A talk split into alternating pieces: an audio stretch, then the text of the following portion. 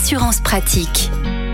Olivier Moustakakis, bonjour. Bonjour. Vous êtes le cofondateur du site assurland.com. Comme chaque semaine, on vous retrouve pour parler assurance auto. Cette semaine, on parle de la loi montagne, entrée en vigueur le 1er novembre de cette année. Attention, votre véhicule doit être équipé obligatoirement euh, dans certains départements d'équipements spéciaux. Alors complètement, la loi montagne en fait oblige les véhicules qui circulent en zone de montagne à être équipés de chaînes ou de pneus neige. Donc pour une période allant du 1er novembre au 31 mars de chaque année. Donc ça concerne environ un peu plus de 4000 communes, 48 départements.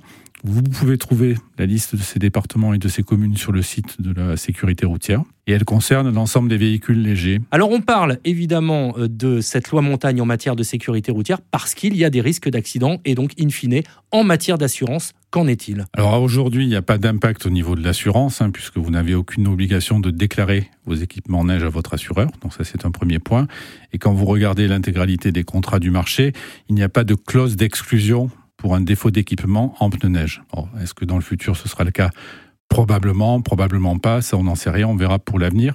Et même s'il y avait ce type d'exclusion dans votre contrat d'assurance, il faudrait en plus que l'assureur arrive à prouver la relation directe avec l'accident qui a eu lieu. Dû au défaut d'équipement en pneus neige ce qui est quand même compliqué à prouver.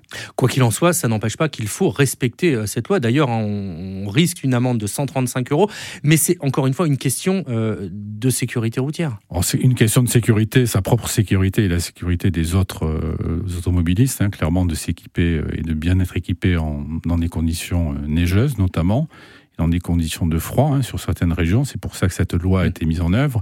Or, l'amende de 135 euros aujourd'hui n'est pas exigible puisque le décret n'a pas été publié. Si le décret venait à être publié, en effet, vous êtes passible d'une amende de 135 euros. Donc, pour être très clair, en cas d'accident, on se retrouve dans une situation entre guillemets normale d'accident. Ah, aujourd'hui, on est dans une situation euh, d'assurance tout à fait classique. Il n'y a pas d'exclusion de ce type. Euh, et puis, même s'il y avait cette exclusion, je rappelle qu'il faut que l'assureur arrive à prouver le lien direct avec l'accident.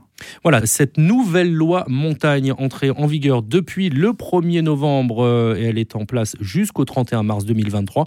Olivier Moustakakis, vous êtes le cofondateur du site assurland.com. Merci beaucoup d'avoir été avec nous. Merci. À la semaine prochaine. Retrouvez toutes les chroniques de Sanef 177 sur sanef177.com.